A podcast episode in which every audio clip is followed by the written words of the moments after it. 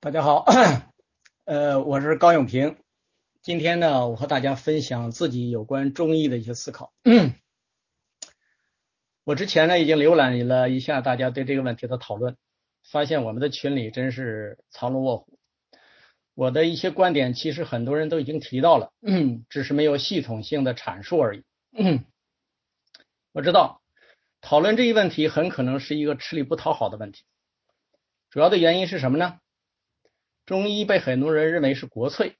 甚至和中国人的身份认同联系在一起，但这又是一个很吸引人的问题，它关系到我们怎样看待传统文化，怎样平衡传统文化与现代性的问题。我先做个自我介绍，我本科呢学的是医学，毕业以后从事过多年的医学临床工作和医学管理工作。虽然我学的是所谓的西医，但在中国的。医学教育体系当中，学习西医的人呢，也要接受中国传统医学的基本教育。所以，中医的理论学习和临床实习呢，我都经历过。我本人也和大家一样，偶尔呢也会吃中药，也会接受中医针灸的治疗。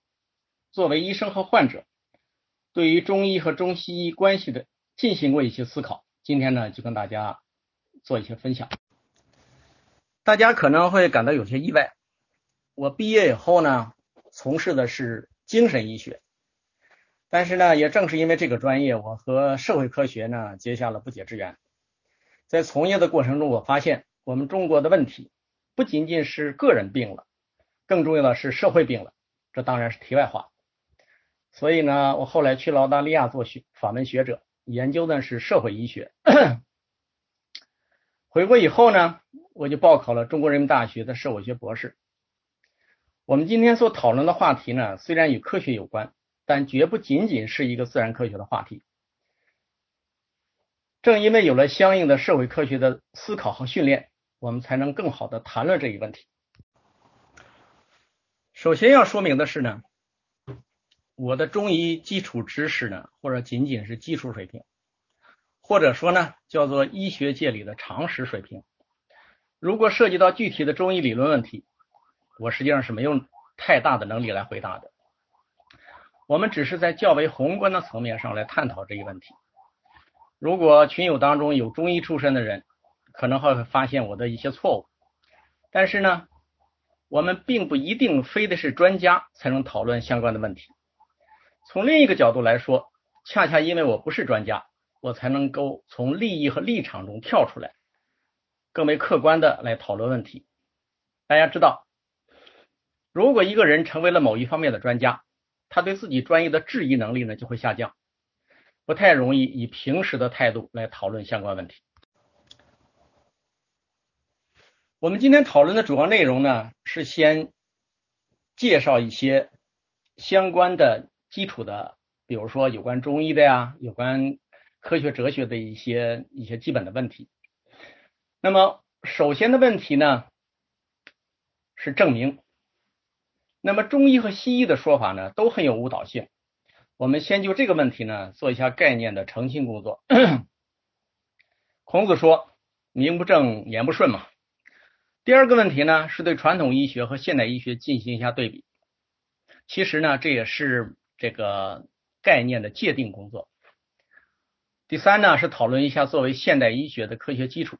其实现代医学无非呢，就是现代科学的应用科学。第四呢。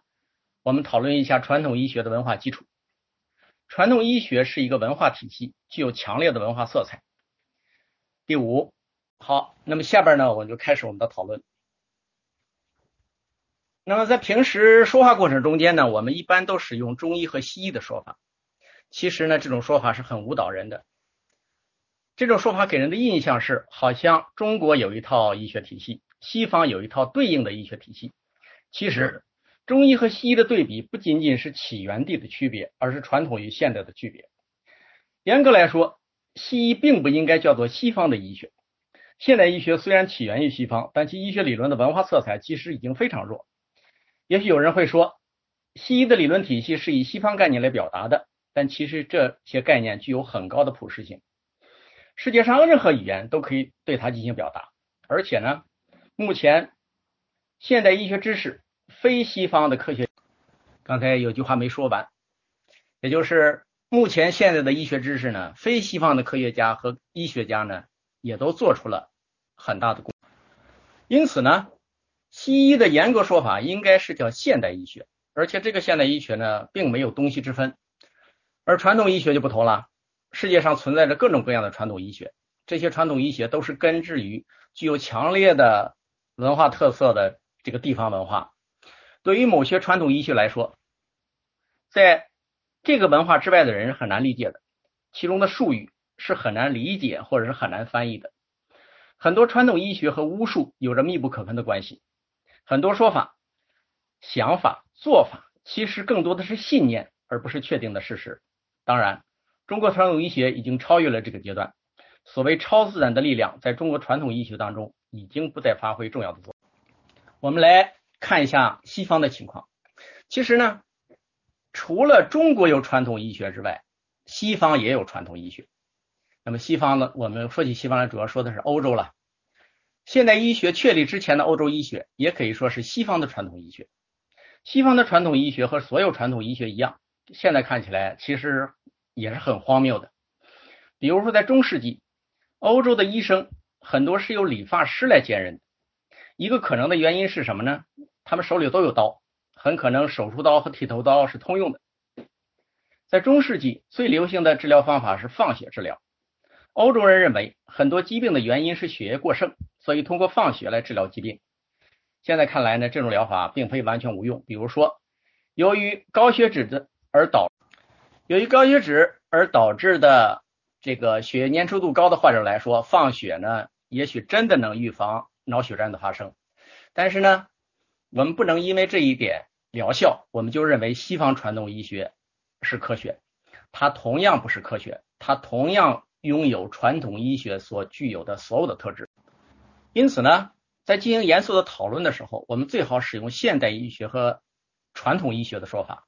那么具体到中医呢，我们应该说是中国传统医学。当然了，在说话的过程中间，为了方便起见呢，我也经常会使用中医的说法。那么从性质上来说，西方传统医学和中国传统医学的类似度，比起现代医学和西方传统医学的类似度其实更大。比如，在现代医学成型之前，西方医学的主要理论基础是所谓的四体液说，也就是说，人体内一共有四种体液，分别是血液、粘液、黄胆汁和黑胆汁。那么古希腊人认为呢，人类的疾病就是这几种体液的多寡和相互之间的平衡决定的，而四体液说呢？又是以自然界的四因说为基础的。古希腊人认为呢，自然界一共有四种因子，分别是水、火、土、气。其实呢，我已经我我已经记不住这四个体液和四个四因子之间的对应关系。但是呢，大家是不是感到很熟悉？也就是我们中医所说的什么五行啊、五脏啊、五色呀、五味呀。我们在后边谈到中国传统医学的文化基础时，还会对这两者进行比较。那么学过心理学的人们可能就会问了：四体说不是也存在于现代心理学当中吗？现代心理学呢，把人的气质啊，大家注意哈，这个气质呢和性格是不一样的。气质是人比较基本的心理特征，而性格呢是在气质的基础之上，受到了文化因素的影响而形成的。好。那么现代心理学呢，把气质分为四种，分别是多血质、粘液质、胆汁质和抑郁质，分别对应于血液、粘液、黄胆汁和黑胆汁。但这种说法是不对的，因为现代心理学它仅仅是借用了这几个名词，当然也结合了古希腊哲学家对人类性格的描述。现代心理学已经对这种几种气质呢，进行了完全现代生理学的解释。这一解释是建立在巴甫洛夫神经活动类型的基础之上的。与古代的体液说学说呢，已经完全没有关系。好，那么下边呢，我们就来说第二点，来来来比较一下这个传统医学和现代医学。不可以否认的是呢，我们在讨论这个问题的时候，心中的假想目标可能还是现代医学和中国传统医学之间的区别。这是因为呢，对于其他文化当中的传统医学，我知之不多，知之也就是一怎么说呢，也就是知道点皮毛吧。也许有人会问。既然你不知道其他传统医学的知识，那么怎样做出概括性的结论呢？我当然无法得出那样的结论，但是我们可以推论，目前在世界上所有的国家，现代医学的治疗方法都是主流，不论是发达的欧美还是落后的非洲，无一例外。这说明所有的传统医学都面临同样的问题，那就是治疗的效果问题，并不是说传统医学没有一点疗效，当然是有疗效的，否则的话也不会存在那么长时间。但有一点是肯定的，只有现代医学是对大多数疾病。前面提到。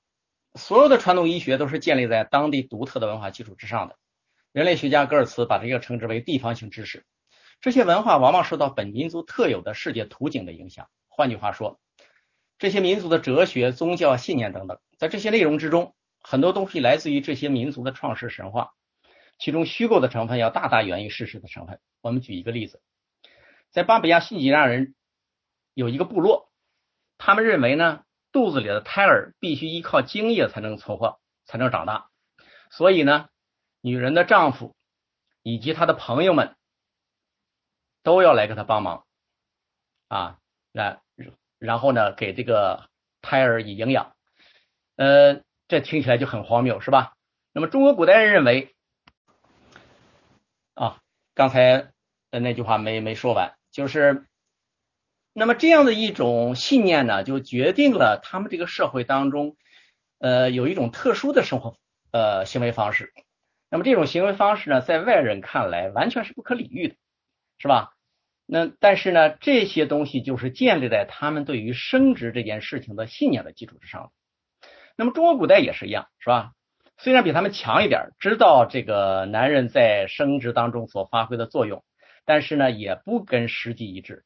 比如说，中国古人认为，人是由男人的精液当中的精气发展而来的，那么就像一粒种子一样，而女人呢，只不过是种子生长的土地罢了。因此呢，孩子在本地本质上呢，他是属于父亲。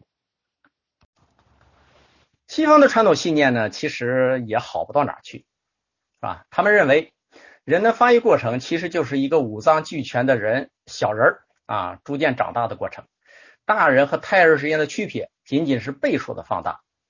直到细胞学说发现之后，人们才知道胎儿的发育是一个细胞组织器官分化的过程，而且胎儿发育的过程其实是把人类从单细胞动物到人的进化过程呢重演了一遍。这给进化论呢提供了有力的支持。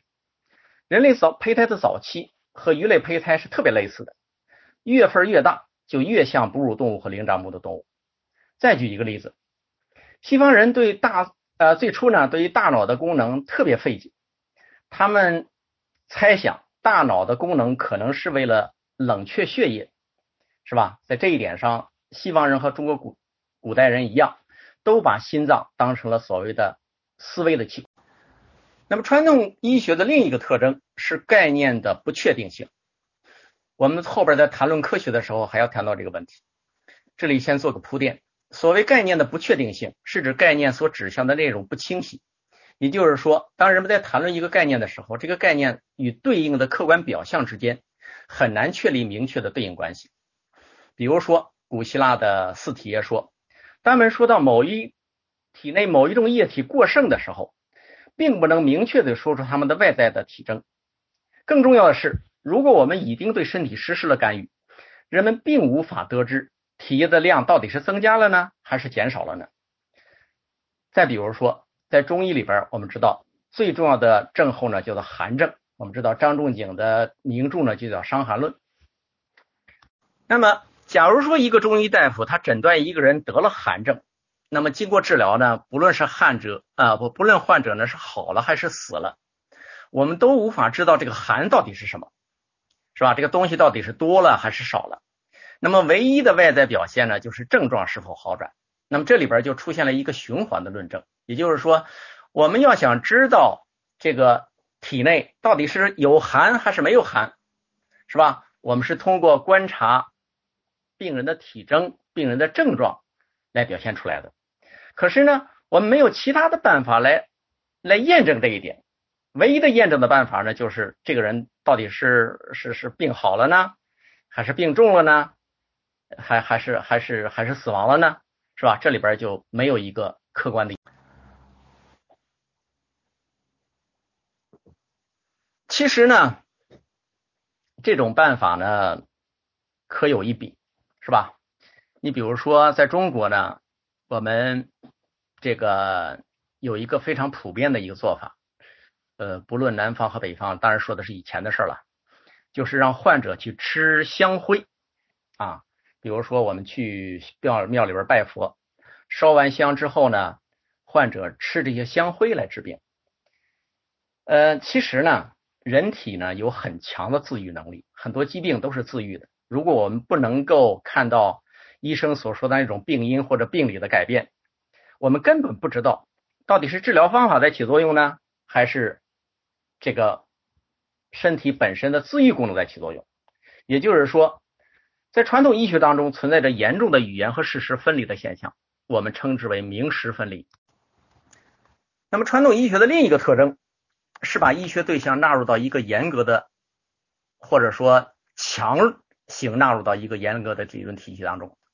那么，这导致了理论到实践严重的，我们可以称之为消俗势力。任何理论体系都是一种话语体系，这种话语体系必须是一个大体自洽的话语体系。也就是说，它不能自相矛盾。由于无法对事实进行验证，逻辑上说说的有时候说不大通啊啊！我我说错了，逻辑上说得通说不通，就成为了一这一体系首要追求的目标。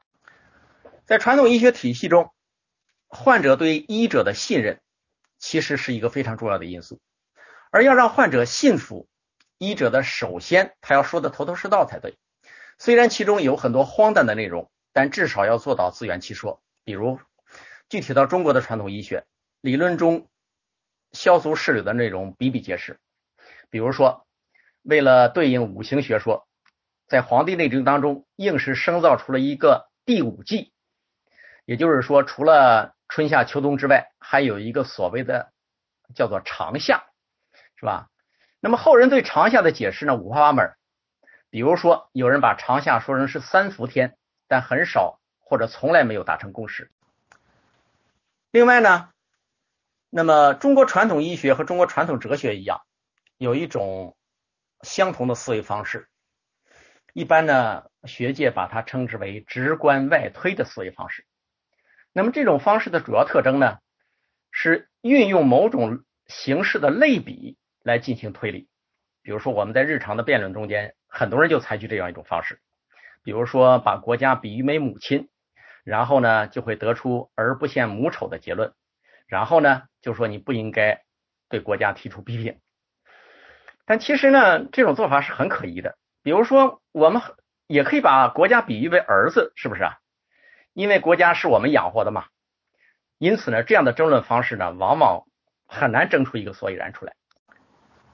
这种方式呢，在中国传统医学当中有很多表现。比如说，为了对中医辩证的寒热辩证啊，我们中药也分为寒热温凉四种，也就是我们所说的这个四气五味当中的四气。很多药物的定性呢，完全莫名其妙。比如说，说甲鱼肉是寒性的，而羊肉呢是热性的。我想呢，主要的依据可能就是甲鱼是变温动物，兽类是恒温动物吧。可是呢，你说难道我们在天冷的时候就不能吃甲鱼充饥吗？那么这种方式还有一个表现就是吃什么补什么。其实呢，我们就是什么吃吃吃胃养胃，吃肝养肝，是吧？其实食物呢进入到消化，其实呢食物进入到消化道都会变成简单的化学成分。啊，它和你吃的那个、那个、那个、那个、那个动物的器官，和你自己的那器官之间没有一点关系，是吧？你比如说，我们后边也要谈到，患夜盲症的人应该吃肝，可是呢，你要是吃眼珠子的话，估计就什么作用都没有。这个呢，其实这种思维方式呢，跟我们现在所谈到的这个什么转基因食品也是一样的。那么转基因食品呢，它进入胃了以后。完全变成分解为基本的化学成分，大家可以想象一下，任何东西进去以后都是一样的。有时候呢，这种类比思维呢，会达到匪夷所思的地步。比如说，在《本草纲目》水部，在雨水这一节里边有记载说，夫妻各饮一杯立春水后啊，立春雨水后同房，就可以治疗不孕不育。那么这样做的理由是什么呢？说取其滋始发育万物之意，也也的他的意思就是说什么呢？说春天呢是万物复苏的季节，万物重生的季节，是吧？你喝了这样的水呢，就可以让你这个生出孩子来。那么中国传统文化甚至受到了特有的谐音文化的影响，比如说有人认为韭菜可以壮阳，刚才呃说了半句哈，比如说很多人认为韭菜可以壮阳，其实主要的原因就是韭菜的韭和久长的久它是同音的。那么我们虽然在重要典籍当中没有没有看到这样的记载，但是呢，其实这样的思维方式是一样的。那么中国传统医学呢，它是一个非常庞大的理论体系，这在全世界所有的传统医学当中都是首屈一指的啊，没有，至少就我所知，呃，除了我们和西方的传统医学体系之间有多有的一比的话，其他的。呃，真的没有和中国传统文化能够相比的。那么中医呢，在生理学、症候学、病因学、病理学、药性学、药理学、治疗学都有非常完备的体系。因此呢，我们确实应该对它怀有敬意。但是呢，我们不能因为它是体系的完备，就否认它的传统性，而把把它认定为它是一种科学。我们下边呢就会去啊。呃，下边呢，我们来谈第三个问题，也就是作为现代医学基础的科学。下面呢，我们要谈的问题是现代医学及其科学基础。我们首先呢，给现代医学下一个定义。所谓现代医学，就是建立在现代科学基础之上的医学啊。或者就像我们前面所说过的一样，现代医学是现代科学的应用科学。因此呢，要定义现代医学，首先要定义现代科学。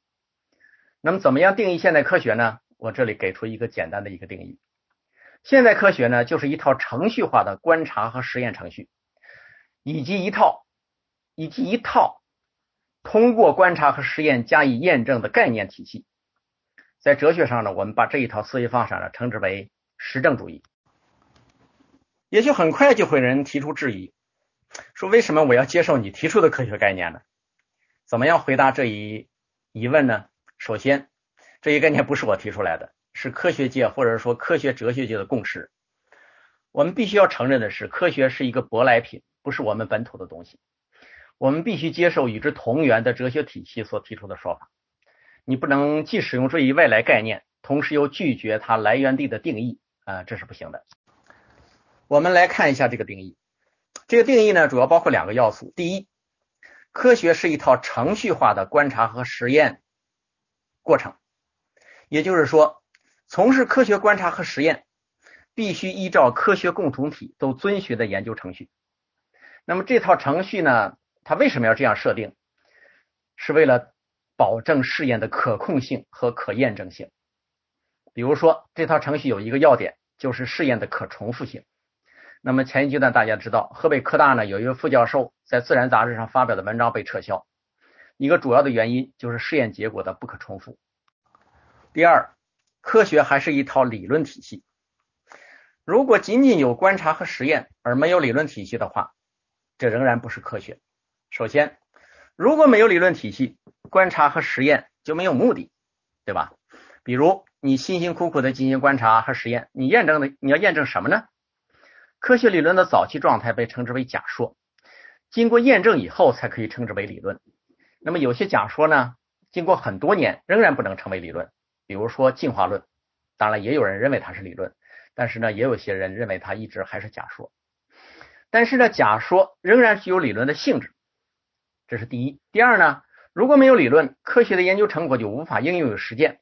科学的一个重要功能就是它的预见性，没有预见性，我们就无法对自然过程进行干预。比如说，我们就说医学吧，我们必须要有某种预见性，也就是说，当我们对于身啊对于身体实施某种干预的时候，它可以出现什么样的结果？这就是另外的表述方式，也就是说，我们的理论和我们的实际应该是一致的。这是科学的一个非常重要的特征。比如说吧，呃，学医的人都知道，我们要要是提口服阿托品或者是注注射阿阿托品，可以提高心率。那么这个呢，都是有坚实的医学基础的，是吧？好。那么，给科学下完定义以后呢，我们来谈谈科学的特征。说是科学的特征，其实呢，我们更多的是关注的是科学判断的特征。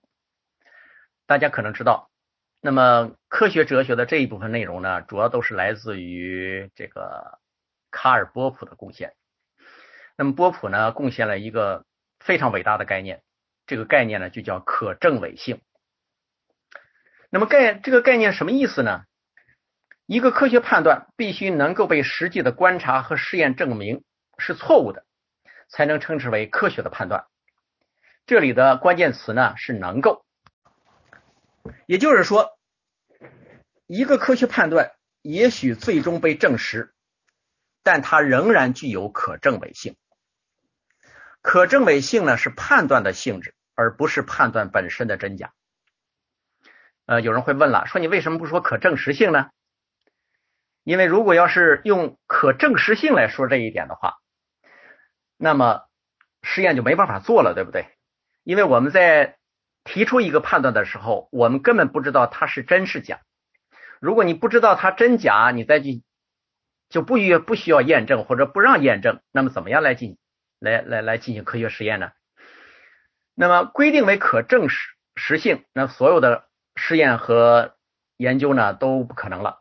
比如说，正像我们刚才说了个半截话啊，也就是说，如果我们把科学研究的前提定义为可证实性，那么我们并根本不知道它能不能证实，对吧？那么因此呢，如果定义为可证实性，那么试验和观察就根本不可能开始。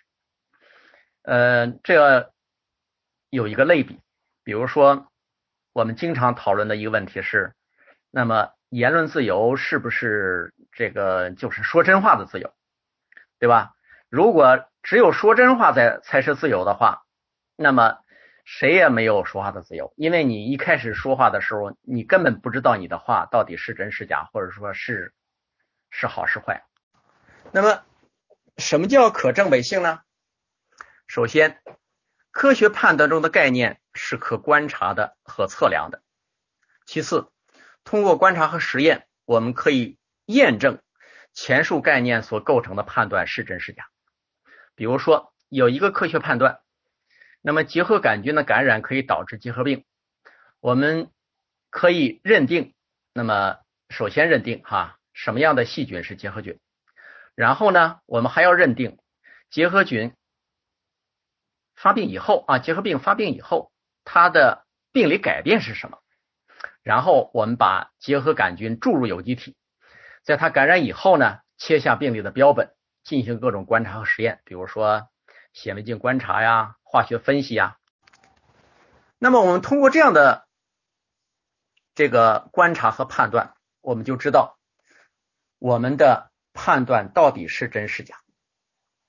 我们。把结核菌注入到机体，对吧？那么最终我们发现，它确实导致了结核菌或者说结核病所特有的病理的改变。最后呢，我们就能判断它的真假。那么可证伪性的另一个表现是判断当中概念的可操作性。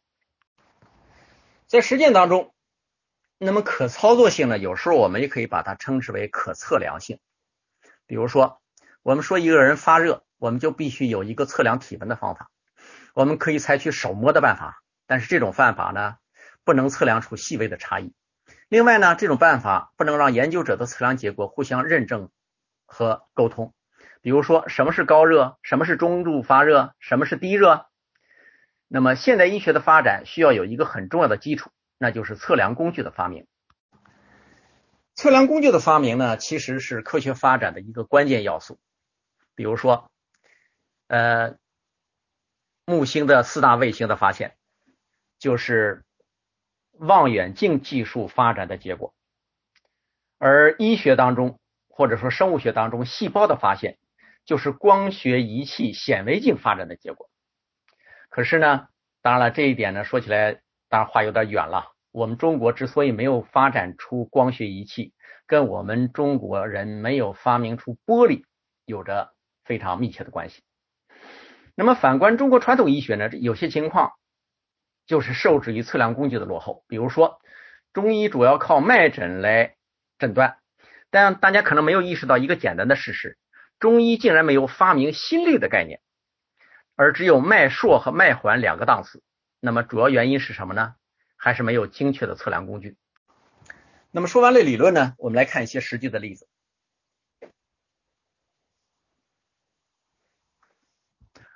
我们说，现代医学是建立在现代科学之上的应用科学。那么这些科学呢，体现为各种各样的这个客观现实。这些发现的外在体现，或者说我们。学习的这些东西，就是科学的概念和科学的理论。比如在现代治疗当中，输液呢是一个特别简单的疗法，是吧？这在所有的医学研究当、医学疗法当中是最为简单的了。那么与传统医学相比呢，输液的疗效可以用“神奇”二字来形容。在没有应用输液疗法之前，大家知道，中国的婴幼儿死亡率呢，第一大原因是婴儿的腹泻。婴儿腹泻和其他的传染病并不一样，这种病毒呢并不能产生全身的毒性，它唯一的作用呢是导。前面呃话没说完，这个婴幼儿腹泻和其他传染病它不太一样，因为这种病毒呢它并不能产生全身的毒性，因此呢孩子并不像有些传染病一样，它是被这个病毒或细菌的毒素杀死的，他是怎么死的呢？他是脱水死的，因为它导致婴儿肠道这个粘液过度的分泌。另外呢，还有一种病就是霍乱，霍乱也是病人脱水死的。那么在霍乱的时候呢，即使用输液疗法，有时候也救不了命，必须是用加压输液才能补充丢失的水分。大家可以看到，这其实是非常简单的一个疗法。呃，我不知道前面那段录上没录上，可能没录上。呃，大家不要小看这个问题，不要小看这么简单的输液。要实施输液呢，必须掌握多种基本的科学事实。这些事实呢，这个都体现为科学理论。比如说，第一要有细菌学的基础，人的体内环境是无菌的，必须输入无菌的液体。在细菌学发展之前，那么如果你要输液的话，那你肯定不知道对它进行消毒。那么第二呢，必须要有基本的化学基础。我们必须知道体液的基本成分是什么，有多少钠，有多少钾，有多少氯，有多少氢氧根。那么输入的体液如果与此不一样的话，那就会导致导致人的死亡。第三，我们还必须要知道有渗透压的知识。那么渗透压过高或者过低都是致命的。所以我们千万不要小看一瓶小小的生理盐水，是吧？百分之零点九，其实这里边聚集了大量的科学知识。第四呢，我们要知道流体力学的知识，比如说气体如果要混入血液的话，就会导致血液的阻塞。呃，我们大家知道的潜水的尖牙病，其实就是空气栓塞。最后呢，那当然不一定是最后了，我只是举几个例子。我们还要知道血液循环的知识。比如说，你要知道静脉和动脉的区分，你要知道血液的循环，你还要知道组织液之间、细胞内液之间和血液之间它们的水循环等等等等。好，那么说完了现代医学，我们就回到我们今天的主题——中国传统医学上。那么在聊这个事儿之前呢，我们首先要看一下中国传统医学的文化基础。我们前面已经谈了一些，这里边呢比较集中的谈一谈。其实大家都都知道，中国传统医学的主要哲学基础呢就是阴阳五行，如果你打开《黄帝内经素问》的话，你会发现它可不是医书，或者说不仅仅是医书，它其实是一本哲学著作。特别是它的开头部分，阴阳五行呢，它是一个哲学的整体。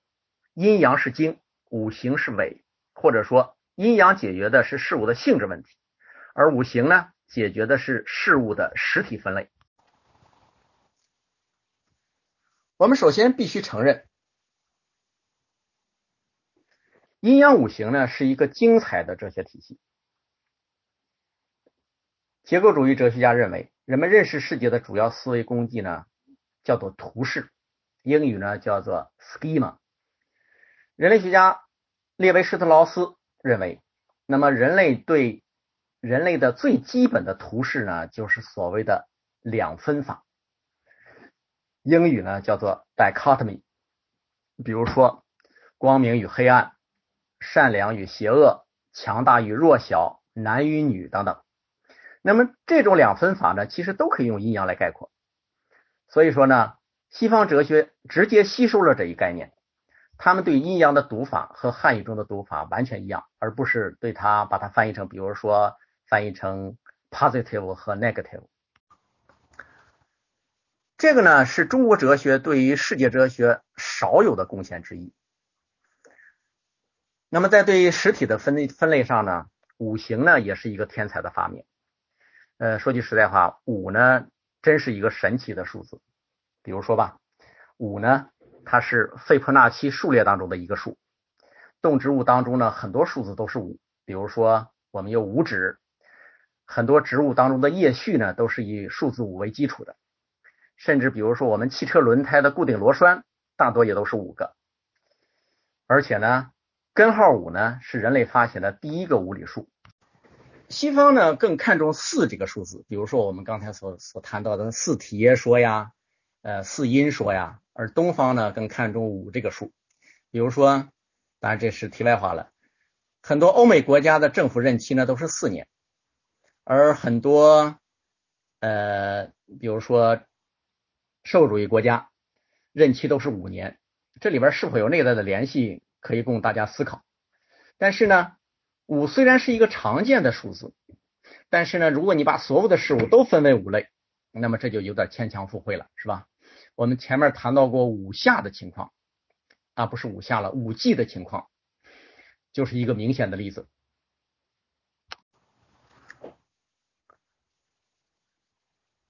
那么具体到中国传统医学呢，与五行相关的呢，就是五脏。呃，也就是心、肝、脾、肺、肾。那么，为什么只是五脏而不是六脏呢？为什么不是不是六脏五腑，而是五脏六腑呢？其实呢，脏和腑之间并没有一个严格的区分。那这里边其实有很多附会的成分。另外呢，比如说还有五脏和五官之间的对应关系，似乎也没有什么必然的联系。比如说。经常讲说舌为心之苗，其实呢，在我看来，可能也就是比如说心是属火的，而火和蛇呢都是红色的。中国传统医学的辩证呢，基本上或者说很在大多数情况下都是所谓的二元辩证，也就是我们前面所说的二分法 by Talkme。比如说我们熟悉的八纲辩证，是这。四种啊，阴阳、表里、寒热、虚实。其实呢，后边三对都是前边阴阳的一个具体的表现。那么，首先我们来看一下这几对概念。事物的性质呢，都是两分法。可是呢，在现实生活当中，很多事物肯定不是分为两类，是吧？有的分为三类，有的分为四类，有的分为五类。如果把事物的性质都进行两分法，可能对事物的看法就会有简单化之嫌，进而呢歪曲事实。我们把纷繁复杂的世界都分为五或者二，那么很宠很可能呢就会把事物简单化，进而呢歪曲事实。当然，在具体的分类当中也会有所变通，比如说对于药性的分类是。四气五味，呃，这个药性呢就分成了寒凉、温热四个等级。但是在大多数情况下，往往都是把它们纳入到了一个二和五的一个分类框架。这是中国传统医学和传统哲学的一个特点。比如说，像还有什么五方啊、呃五味呀、五色呀、呃等等等等。我不知道前面那一段录上没录上。下面我们从传统医学的解剖学、生理学、症候学、疾病学、呃。药效学、药性学做做一些论述。比如说，我们首先来看中医的解剖学。严格意义上来说，中医的解剖学是发展特别不完善的。中国的解剖学呢，基本上分为两条道路。那么一条呢是法医学的内容，代表作呢是宋代宋词的《洗冤录》。那么依据这一条道路，我们中国人当然知道人体的一些基本的器官。我们知道心是心，肺是肺，肝是肝，肾是肾。那么另一条道路呢，就是临床医学的解剖学。那么基本上这两条道路呢，在很大程度上它们是割裂的。我们知道现代医学和现代法医学它完全是一个体系，只是功能点不同而已啊。而中医的解剖学呢，更多是一些功能概念，而不是实体概念。中医的心脏、脾、肺、肾。主要就是功能概念，而不是解剖概念。比如说，中医讲肾是先天之本，脾是后天之本。从功能上来讲呢，中医的肾呢，基本上相当于人体的内稳态和免疫的功能，而中医的脾脏呢，呃，我我这读音有些问题，应该叫脾脏，其实是消化和代谢的功能。虽然我们切开人体以后，也可以看到那个脾脏，但对它的功能的理解呢，中医完全是错误的。但这个呢，对在中医看来其实都不是问题啊，因为他们在他们看来，实体并不重要，重要的是功能。也就是说，在中国文化当中，实体和虚体的概念，也就是概念的，它这个分化是不明显的。我再说一遍，也就是或者可以说形而上和形而下的区分是不太明。当然了，这样的一种思维方式呢，它其实是我们中国人特别特有的思维方式。在中国文化当中，虚实呢并没有足够的分离，最终的结果就是实体不实不实，抽象的概念呢抽象度有不够。这和它虚实分离不够是有关系的。我们中国传统，呃，这种形而上的传统确实是非常弱的。比如说，我们来举个例子吧。可能世界上唯一只有中国这么一个民族，用一个哲学概念来支撑天体。我这里其实说的是太阳。大家可能从来没有意识到，当我们在说日头的时候，其实用的是一个抽象的哲学概念。还有，比如说，在中医辩证当中有所谓的气血营卫，那么大体上呢，这属于传统医学的生理学的范畴。可是呢，这些概念其实是非常难以把握的。中医概念的把难以把握，它和中国哲学当中的。概念的难以把握，其实是一个硬币的两面。比如说，我们学医学，中国传统医学啊，我说错了，中国传统哲学，我们都会讨论到所谓的气与理的关系。可是呢，现在经过了这么多年，没有任何一个中国医学的专家能够说出的话来让大家都同意。也就是说，到底什么是气？什么是理？好，我这个这个操作这个手机呢，还是有点问题。有时候呢，这个按完了，发现结果没有发出去。我刚才谈论的是中国哲学的很多概念呢，它是特别难以把握的。比如说，我们学习哲学的时候的气和理这两个概念。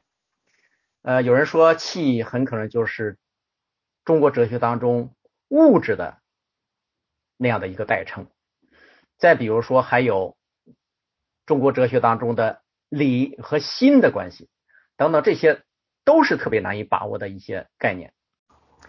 我们还回到气血营卫的概念上来说，那么中医呢，当然也有他们的指标，但是呢。这些指标呢，其实它都是症状。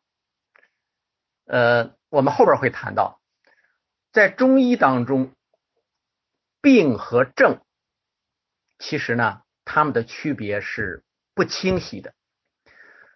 我们针对某一个病来治病，但是呢，中医所说的病，实际上呢，它是一个症候群。它并没有把它上升到一个抽象的病的概念。那么下边呢，我们就涉及到中医的症候学，也我们也可以把它称之为诊断学。我们应该承认呢，中医的诊断肯定不是完全无效的。中医的诊断方式呢，大家知道叫做望闻问切。有些诊断内容呢，它和现代医学的诊断结果是一样的。比如说，不管你是中医还是西医，你都能看出有没有黄疸。但因为中医概念体系呢，它和西医概念是不一样的，把症状和病理联系起来呢，就有时候感觉到有点无的放矢。我们把中医的诊断方式和西医的呢做一下对比，比如说西医也有四诊，呃，学过医的同学可能呃学过医的人应该知道，叫做望触叩听。那么，相对于中医的望闻问切呢，西医诊断的确定性是比较高的。比如说，我们通过触诊可以感知到肝脏和脾脏的肿大；我们通过叩诊，我们可以知道腹水的多少和心脏的边界。那么，我们通过听诊呢，我们可以听到心脏和肺脏的杂音等等。中医诊断呢，有一项往往被神化的一个诊断方法，其实就是脉诊。甚至有人还虚构出了所谓的悬丝诊脉的这样一种神话，用一根线，呃，在不方便接触病人的，比如说对方是女眷的话，拉出来然后就诊脉，这简直就是完全是胡说八道。前面说过，中医脉诊如此发达，可是呢，连最简单的心理的概念都没有发明出来。中医的很多脉象都没有客观的诊断标准，完全依赖个体的感受。我们在上中医课的时候啊，老师对很多脉象也说不大清楚，他唯一会说的有啥？你自己体会，你自己体会，只可意会不可言传。呃，这里给大家说一个笑话啊，呃，我我在上中医诊断学的时候呢，有个老师呢，他给解释什么呢？他解释什么叫滑脉。呃，有些人可能有些亲友可能会知道什么叫滑脉呢？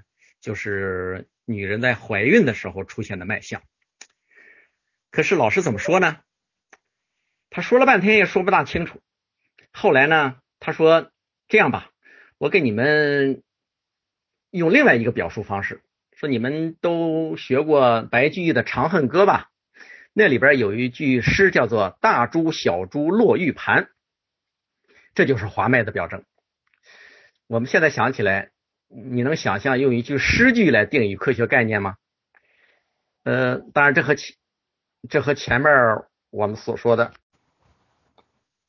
呃，刚才呢，呃，说了半截话，这和我们前面所说到的内容是有关的。我前面说到，越是传统的医学，它就越和当地的文化发生特别强烈的关联，也就是说。具有特别强烈的地方文化色彩。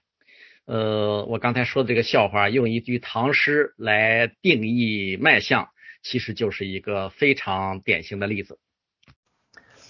我们前面提到过，中医的一些，比如说疾病的概念，呃，症候的概念，它呢看起来是一些抽象的概念，但实际上呢，都要回到基本的症状上来。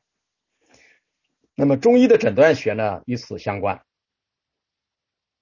由于呢没有症没有把症状背后的本质的东西揭示出来，中医的诊断其实并不是疾病，它实际上是一个症候群。换句话说，在中国传统的医学里，病和症的区分是没有的。我们治疗疾病，必须把症状背后的病因揭示出来，才能对疾病加以干预。如果病就是症，症就是病，背后的病因不清，那还怎么治病啊？中医也有病因的说法，但是这个病因无法验证。呃，我们以糖尿病为例来加以说明。呃，对于糖尿病的病理，其实很多中医给他的一个定义，或者说病因的定义，说是什么呀？叫做阴虚燥热。但实际上呢，这个不同的医家说法都不一样。那么，假如说我们认为阴虚燥热的说法是正确的，我们就可以采取滋阴清热的方法来进行治疗。可就就怎么样证明阴就不虚了呢？燥热就退了呢？最终的结果还是症状的缓解。当然了，在胰岛素发明之前，现代医学对于糖尿病的理解也是不明就里，也不知道咋回事。那么中医呢，把糖尿病叫做消渴病。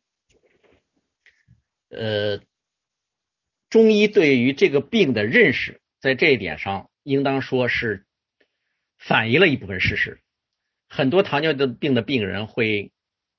经常口渴、排尿增多，但是呢，这只是一个症候群。而且呢，我们也知道，糖尿病呢分成一型糖尿病和二型糖尿病，而二型糖尿病呢，大多并没有消渴的症状。呃，再比如说，大家都知道中药有一个叫消渴丸，其实呢，这已经是行内公开的秘密，所有的消渴丸里边都有抗糖尿病药。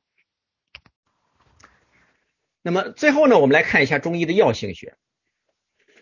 中医的药性学呢，主要是以也是以阴阳五行学说为依据的，就是我们前面所说的四气五味。四气呢，它指的是寒热温凉；五味呢，指的是酸苦甘辛咸。那么把药性呢，主要建立在味道的基础之上。那么这个呢，是我们需要思考的一个问题。比如说吧，我们知道人体呢对于五味的理解和其化学成分之间呢有一些必然的联系。比如说很多能吃的东西都是甜的，呃，很多有毒的东西都是苦的，这是我们上亿年进化的结果。但是呢，如果我们把这种联系用于治病，那么它的效果就非常的可疑了。中医把这些药性与病理学的阴阳五行分类结合起来治疗，因为病理的阴阳五行是不那么确定的，不确定的药性，那么也跟这个阴阳五行结合起来，那么它的针对性就可想而知了。现代中医研究采用的都是科学方法，我说的是现代中医研究，实际上是采采用的。现代医学的分析方法，也就是研究药物当中的有效成分。很多中医专家其实在对此非常担忧，他们经常说的一个词儿叫做“废医存药”。其实呢，这种说法本身就让人很可玩味，因为在他们看来，如果你用现代医学的方法来研究中药的话，其实呢，你使用是现代医学的理论，药物的成分呐。药物的毒理呀，药物的这个半衰期呀，等等这些这些问题，这些东西和中医的理论之间完全没有关系。在他们看来，你这个时候即使是用西医，呃，研究了是中药，那其实呢，西医还是废了，剩下的只只不过是几味草药而已。好，那么下边呢，我们就来说说中医的有效性。如果说中医无效，那显然肯定是谎言，呃，但是呢，有效的含义它和科学的含义它是不一样的。首先，我们我们来说一个例子，比如说中医当中有一个非常有效的验方叫做参附汤，它的主要的药物呢是人参和附子，这味汤药呢就有很好的抗心衰的功能。那么现代药物研究发现呢。在其中有抗心衰的药物。再比如说，早在唐代的时候，那么孙思邈呢就发现了有效的治疗方法。那么孙思邈发现了什么呢？他发现呢，患夜盲症的都是穷人，患脚气病的都是富人。啊，这里需要解释一点，这里边所说的脚气病可不是脚脚癣，它是一种全身性的疾病，它是因为维生素维生素 B 缺乏而导致的。呃，夜盲症呢是维生素 A 缺乏导致的。那么穷人吃不起肉。而维生素的主要来源呢是动物性食品，脚气病主要是 B 族维生素缺乏，有钱人吃精米去了苦谷糠，而 B 族维生素呢主要是在谷物的麸皮当中，所以说呢，孙思邈建议夜盲症症的人吃肝，脚气病的人来吃麸皮来治病。中医验方的有效性并不证明它是科学，而恰恰证明了它是不科学。为什么这样讲呢？那么回忆我们前面所说的科学的定义，科学的一个重要特征就是理论与事实的一致性。那么如果中医是科学的话，依据其理论组成的所有的方剂都应该是有效的。但是呢，根据中医辨证施治所构成的药方，绝大多数是无效的，只有少数是有效的。那么反观现代医学。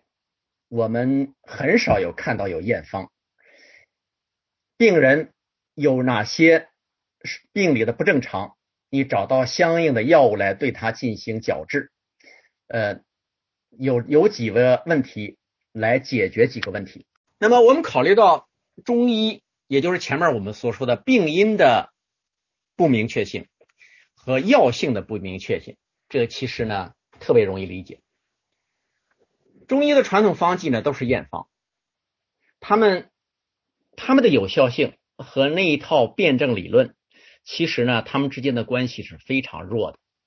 比如说，呃，我们看《伤寒论》啊，大家知道《伤寒论》里边的很多验方，呃，在日本被称之为汉方，他们呢，往往把他们直接用来制造中成药。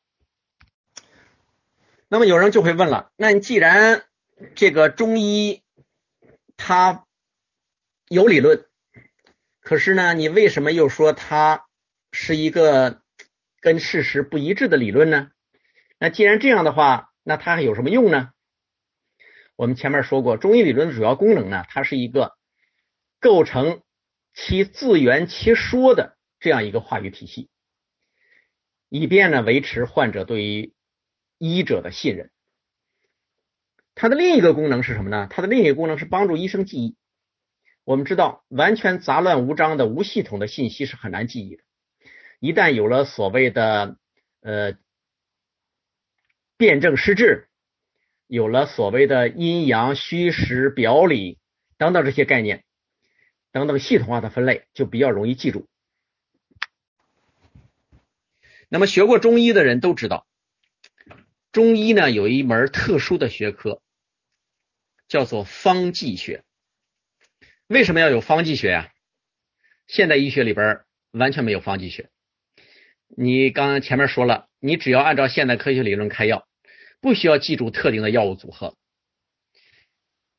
而中医呢，却有一个方剂学。呃，我们还知道，在中医里边有一本书，有些有些人可能听说过，这本书叫做《汤头歌诀》，通过歌诀的方式来记忆。药方，那么方剂学的存在意味着传统医学理论和事实之间存在着较大的差距。那么有人会说了，说只要有效，那就是科学。当然了，有人要非这样认为的话，我也没办法说服他。那么很多有效的东西呢，其实都是试错的结果啊。你比如说，呃。如果有时间，你时间足够长，那你把森林里边所有的植物都吃一遍，你最后也能找到金鸡纳霜，但这显然不是科学。那么这样找到的金鸡纳霜，一一否一个可能性是碰对了，他偶尔有一次发病了，偶尔有一次又偶然吃了这样一种东西，最后发现哦，他原来可以治疗疟疾。因此呢，有效的东西并不意味着它是科学。我们还回到前面所对科学下的定义，科学的第一个定义，它是一个程序化的观察和试验的过程，这是第一。第二呢？它又是一个通过这些试验和观察来验证的那么一套理论体系，而理论体系和实际的事实之间要有一定的一致性，这才是科学。而通过试错的方式来得到的一些治疗方法也好，验方也好，那么它。是不符合这样一个科学的定义的。好，呃，下边呢，最后呢，我们来谈一下这个科学概念的问题。科学这个词儿呢，本身实际上现在呢，它是有问题的。它有什么问题呢？我们往往把科学当成了正确呀、呃良善呀，它的一个代名词。但其实呢，这样一种说法其实是非常误导人的。科学呢，它实际上是一种工具性的存在。用马克思韦伯的话来说，它是这个呃，你看，突然我刚才说了话说了半截科学呢，它实际上就相当于马克思韦伯所说的呃实用理性。把科学和正确联系在一起，这实际上是一种科学主义的表现。我们知道，这个科学主义呢，是在哲学界当中被大家广为批判的这样一种思维方式。科学本身呢，它是一种方法，呃，是一种可以带来实际效果的一种实践。但是呢，这种实践它本身并不带有任何的善恶的性质，就像一把一把枪一样，我们既可以用它来打猎，我们同时也可以用它来杀人。而价值呢，是由谁来提供的呢？价值是由哲学、宗教等等来提供的。为什么要讨论这样一个问题呢？其实我想说的是什么呢？我想说的是，我们把。中国传统医学把它定义为非科学，这并不是对于中医的贬低。大家知道，在在学术上，我们往往有所谓的人文学科与社会科学的区分，这其实呢，就是相当于呃。工具理性和价值理性之间的区分，当然有了很多人呢，经常会把这个人文学科呢说成是人文科学，呃，这其实是呃不对的。中医呢，它是一种文化，呃，或者说呢，也可以说是一种技艺。任何文化和技艺，它都承担了相应的社会功能。因此呢，也都有它存在的价值。比如说，我们去看中医，我们吃中药，它有时候呢也确实会发挥作用。而且呢，如果你相信的话，它也可能就像我开头说的一样，它会成为我们的一种呃文化认同的对象。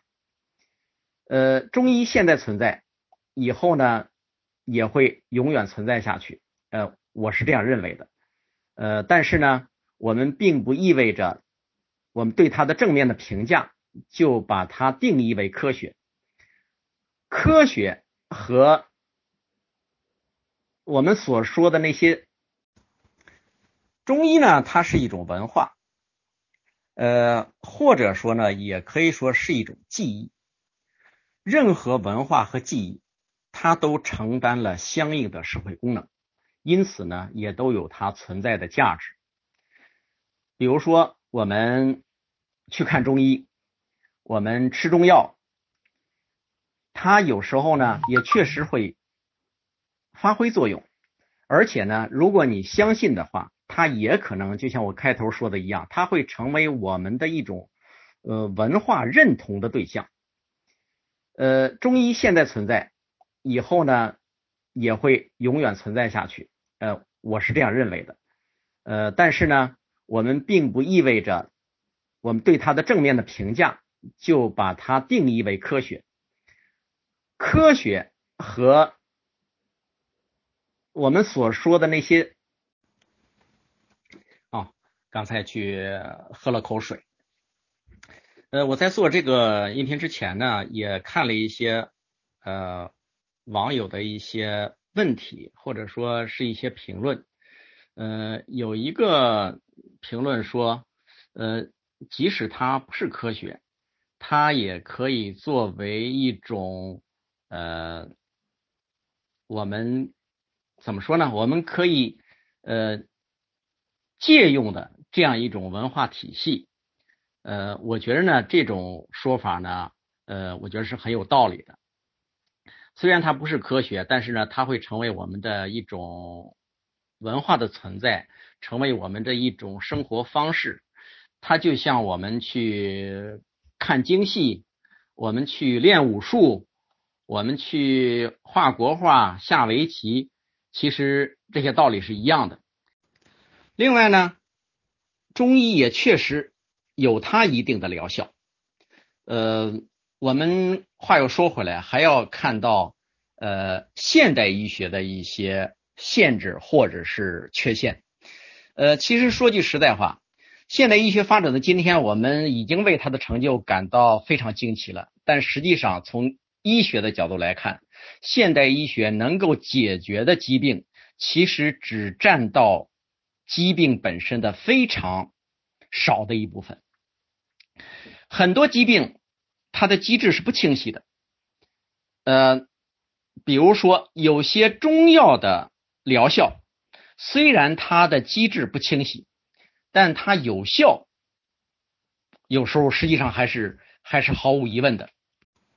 我们期待着以后现代医学能够把中医一些不是特别清楚的病因和这个治理。把它清晰的解释出来，呃，我想呢，这也是中医所存在的另一个价值。嗯，好了，那么今天呢，我跟大家的分享呢就到此为止。呃，各位群友，如果有什么我没有我没有讲清楚的地方，或者是大家有什么疑问、有什么质疑呢，呃，都可以提出来。谢谢大家。中医治疗在很多时候是心理作用的这种说法是很有道理的。为什么这样讲呢？因为我们知道，在医学上，我记得前边呢有一位群友好像发过一个链接，他谈到了所谓的双盲试验的问题。大家知道，在双盲试验里边。有一组患者所吃的药物，虽然在外形上和这个味道上跟真药没有任何区别，但其实呢里边基本上就是淀粉。但是呢，即使服用的是淀粉，如果你告诉他是药物的话，它仍然会发挥相应的药物的效果。这就是为什么在医学试验当中要使用，其实呢，在西医里边也有所谓的心理效果的问题。也就是说，当我们认为某一件事情是真的时候，它确实就能发挥真的作用。这当然是我们人和动物的一个最大的区别。也就是说，我们其实是生活在意义中间的。比如说，有一个非常经典的心理学的实验，就是告诉一个，就是当然是呃要执行死刑的一个犯人，把一个人的假装把一个人的这个手臂上的动脉切开，但实际上并没有切开。但是呢，另外呢，用水制造水滴的声音，似乎好像是血在流。但最终病人是死掉了。这就说明人的心理的作用其实是非常强大的。其实呢，关于社会科学到底是不是科学的争论由来已久。比如说，就拿我的学科社会学来说吧，其实很多人认为社会学并不是一个严格意义上的科学。就像我刚才所提到的，社会学的很很多概念。它并没有一个严格的、准确的判断的标准。比如说，社会学经常使用量表来这个评判某种社会事实，但是呢，量表它和我们在医学当中所使用的，比如说化验呀、显微镜啊，显然它是不是一个级别的。我们只能这样讲，社会科学它的验证性。呃，比起自然科学来说要低一些，但是并非完全没有验证性。比如说，我们知道迪尔凯姆的最杰出的著作之一就是所谓的自杀论。他发现自杀的比例在不同的民族中间啊，或者说在不同的各个民族中间，他们的比例是相当稳定的。那么中医呢，它就是另外一个问题了，也就是说，它的很多概念，它本身是不清晰的。比如说我们讲到的气血营卫风寒湿痹这些东西，它真的是没有办法进行验证。很多人非要把中医。定义为科学，实际上我我觉着就是这样一种心理，就是我刚才所提到的科学主义的问题。人们往往认为说一件事情它不是科学，好像这个东西就是坏的，就是假的。其实呢，完全没有必要。比如说大家都知道，呃，北京的中医研究院后来改名为中医科学研究院。其实完全没有必要。